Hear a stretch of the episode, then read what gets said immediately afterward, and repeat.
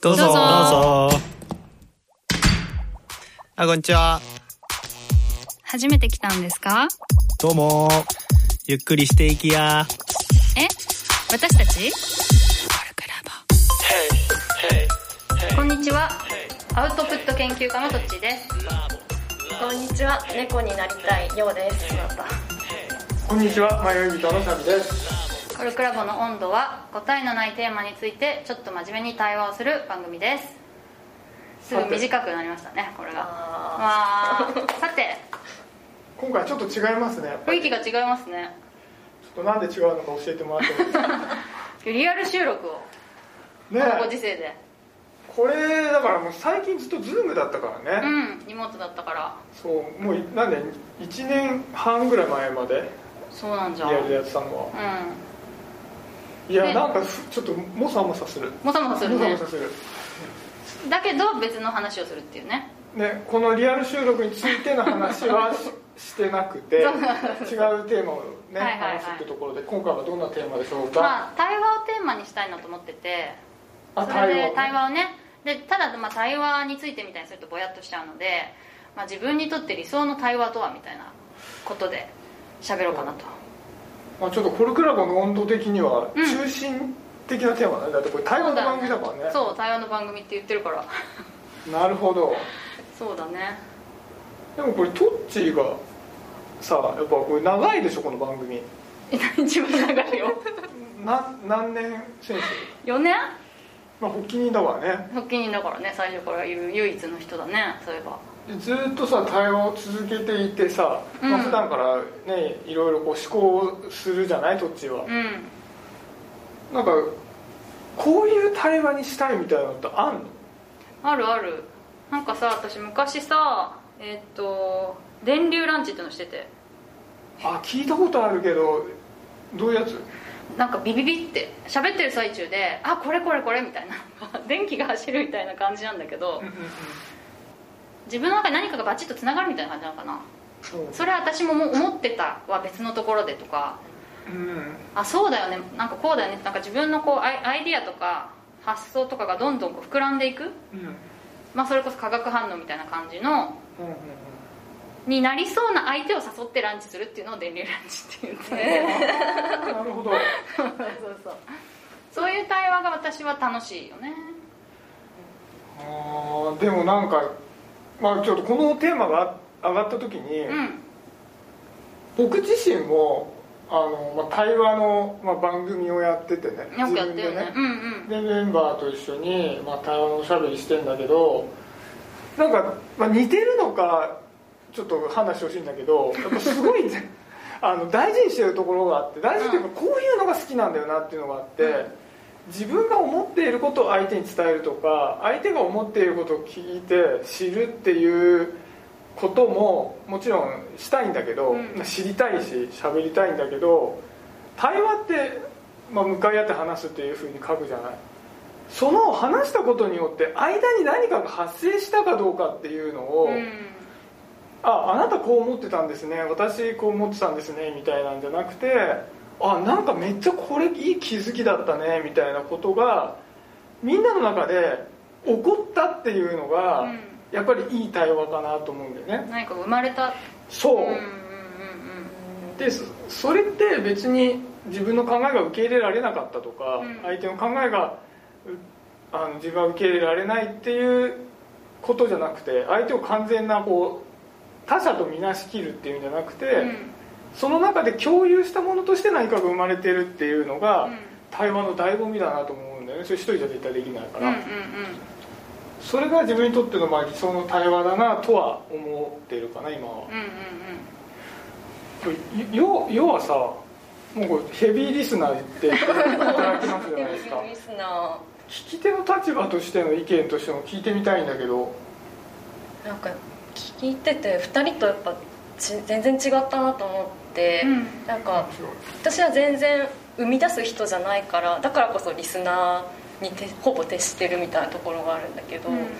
その対話しなきゃいけない時まあなんかしなきゃいけないっていう言葉が出てくるくらい普段してなくって、うん。なんか課題がある時に対話する必要があるとかなんか仕事でワンオンワンをするから目的があって対話するみたいな。なんか生み出すっていうより課題を解決するためにするからなんだろう。目的を設定しておいてお互いを理解してあそういうことだったのねとかなんかその理解するっていう目的の方に意味意味重きを置いてるような気がする。理想の対話って言った時にっていうこと、うん。おおなるほどねそれ仕事のイメージなのどっちかっていうと。いやでも日常生活でもそうかもしれない。なんかあんまりなんていうの雑談レベルの話しか普段しないから対話するってなった時結構かしこまってなんか問題があるから対話しようみあー課題解決型のものをどっちかというと対話っていうたいな、うんうん、印象で置いてるっていう。雑談との違いは何なんだろうね雑談は本当何にも考えないで。してる感じかなだから。なんだろそれさ課題があってさそれを解決するための会話になってくるとさ結構さ惜しい人が相手だったりするとさ「いや違うだろ」っつってさもう自分のやりたい方に言ってきたりする人もいるじゃん。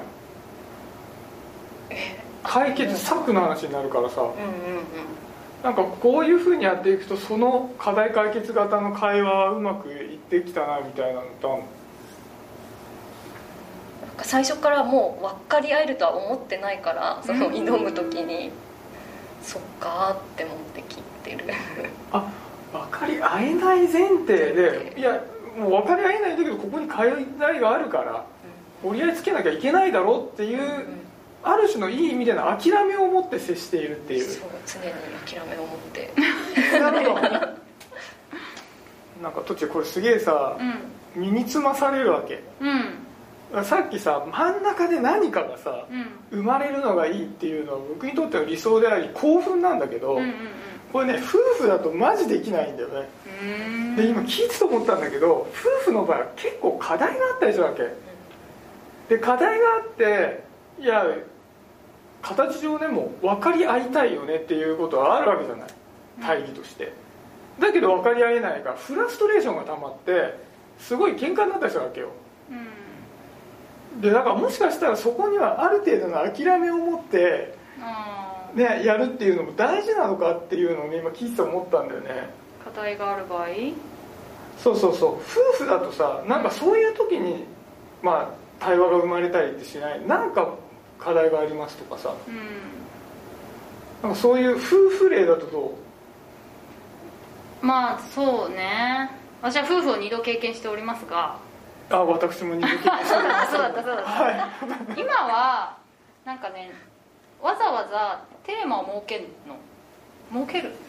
えー、なんかまあむあの夫がこう仕事でこういう気づきがあったみたいなことを話して。うんやっぱそうだよね。ってこれとこれとこれと。あ私もそういえば私はあのほら組織に属してないからそういえばコルクラボの温度ではこうだねみたいなこと結構あんの。私がリーダーでメンバーがいるっていう。だからこういうふうにするとモチベーションが上がったりこういうふうにすると下がったり人が入れ替わったり結構似てるとこがあって、うん。あそういう共通点があるねみたいなやっぱそうだよねみたいにななるから結構対話っぽいことは結構多いよえそれはさうん。話す時にふーんって始まるんじゃなくてこの件について話そうじゃないかってやるの？なんかね寝る前にね結構話すのよ。うんうんうん。で寝る前にお話しする時間があってその時になんかこう話したいことを喋るからお互いちゃんと聞く体制になってるって感じかな。なんでちゃんとは聞く体制になってるの？寝る前におしゃべりは始まると。寝る前におしゃべりする時間を設けたいですっていうふうにしたから。あしたのね。そうそうそう。今から喋りますと？そうそうそう。あ。もうすぐ寝ないであのお話をしますっていうふうにルール付けをルール決めをしたわけ。いいね。そうそうそうそうそう。これ必要だわ。ださっきのさあの、まあ、真ん中に立っててっていうのが大事なんだけど、うん。さっきのね課題がどうのこうのって例もそうなんだけどなんか世のさ言い方もさしなきゃいけない人だじゃん。うんうんである種の気構えがあるわけ。あこれから対応しようって、うん。でもなんかさっきのトッチケースじゃなくて普通の会話をしててん対話が始まっちゃうとこっちは気構えしてないわけよ、うんうんうんでふらーって適当に喋ってる時になんか一致点の見出せないことがファって発生するとだっつってイラッとしてなんかこっちが正しいだろうみたいなのをやり始めちゃって、うん。なんか変な方向でボルテージ上がっちゃってイライラするっていう。なるほどねだ対話をするいい対話って何かっていう中身も大事なんだけど、うん。初めの気構えめっちゃ大事なんだめっちゃ大事だね。ここは対話をしますよみたいな前提を揃えとく、うん。だからちゃんとお互いの話も聞くしなんかそれこそちょっと真面目に話しますみたいなことを分かってるってことだねあらかじめ、すれね違いでちょっとする会話じゃないよっていうのを分かってないといけないよね。それがなってないね。私まあでも夫婦はそそういうことはあると思うなんかちょっといいみたいなことで話すことはあるかもね。そう。特にまあその千葉喧嘩と言われるものはさ、うんうんうん。多くの場合そうやって発生するんだよね。うんうんうんうん。なんかちゃんと聞いてないのみたいな。そうすげえ些細な話題とかで、うんうん。なんかそこからなんか対話を通したなんか言い争いみたいになっちゃって気構えがないから、うん。そんなことするつもりもないしもうこのこの間もだってもう子供のさ上履き洗う洗わないっていうどうでもいい話でめちゃ喧嘩になってさ。そうなの？そうなんかなんか月曜日休みだってきた子供が。うん。で休みじゃなかったわけ。うん。じゃあ俺月曜日休みだと思ってその洗うスケジュールやってたのにじゃあそれ俺洗えないじゃんその教えてくんないかじゃあ書いてあったら見てないからいけないんでしょうがはあ？っつってさ。でもこれ今考えてみたらそんな大した話じゃないじゃん。うん。でもなっちゃうんだよ。はあ？ってまあね。超喧嘩になったからねそれで。なるほどね。それ気構えがあっても別に対話じゃない気がするけどね。今からだから上履きが今回洗えなかった件について。はあの今回どういう問題が起きたんでしょうかとなってたらこっちもこっちも悪かったとこもあるよ。見てなかったものは見てなかった。仕切ってね一回気持ちをちょっとフラットにしてっていう効果はあるかもしれない。私でも課題解決みたいなのってさあんま対話って感じしないんだけどな。ああー。私は使わないってことだね。あ言葉を？対話って言葉を？うん。それはなんか議論とかさ会議とかさ。ワンワンはそのなんか中間ぐらいなのかな別に具体的なものをそこで決めるみたいな感じなのかな。なるほどな。だからそれで言うとさっきの電流ランチもそうだけどさ どっちかっていうと誰かとその化学反応的なので何か生み出す楽しみみたいな。対話っていうのは楽しい営みなんだってことなんだねどっちかっていうと。私はもう完全にそうだね。楽しい営みだね。でもその方がいいねこの番組的にはね。そう課題解決のさあやんなきゃみたいなやつを含めちゃうとこの番組もつまんない風になるけどうんうん。これは営みの番組ですと。そうね。そうそう。あと私がすごいこう興奮するっていうのがなんかすごい理想的だなと思うのはなんか自分の奥底にあるものが全然別なのに同じだったみたいな発見するのがすごいよね。だからそこには別に何も生み出してないのかもしれないけど同じ形のものを持っていたみたいななんかね私昔「スイッチ」っていう番組が好きであれなんだっけ、NHK でやってる「スイッチ」っていう対話の番組があるんだけど質問者が途中でスイッチするのよ。ただは前半は A さんが B さんに質問して後半は B さんが A さんに質問するっていう対話の番組なんだけどそれはね全然業界が違う人とかが対話をするわけ。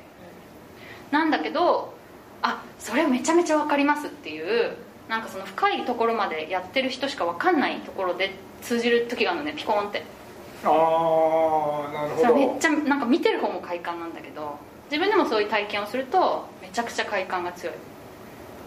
相手と自分の中でもほ掘り下げて掘り下げていかないと全然違うこと言ってるようだけどおおつながった。そうそうそう。私が例えばライターをずっとやってます。相手は何かこう例えば植物の研究をずっとしてますみたいな時にあこれ全く一緒だねみたいなのが見つかったみたいな瞬間はすごい楽しいんだよねいやーそれもい相当営み的だね。そう別に何か生んでるわけじゃないんだけどさやっぱこう世界とつながった感じだよね。いや確かに。あそうだよね、ああ全然別の畑でも同じことが起こるってことはこれは普遍的な話なんだ。あそういうことなんだよ。そう。普遍的っていうのを見つけたってことか。そうだね。これようもあれだね。ここっちの定義だったらさああよっこいしょじゃなくなんじゃない？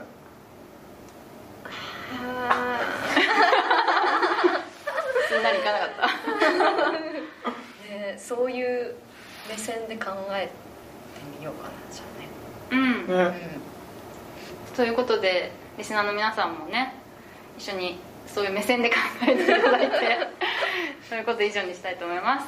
コルクラボの温度でした。コルクラボの温度はツイッターもやっています。コルクラボの温度で検索してフォローしたりご意見ご感想いただけると嬉しいです。また、ハッシュタグコルクラボの温度でツイートしてもらえれば探しに行きます。よろしくお願いします。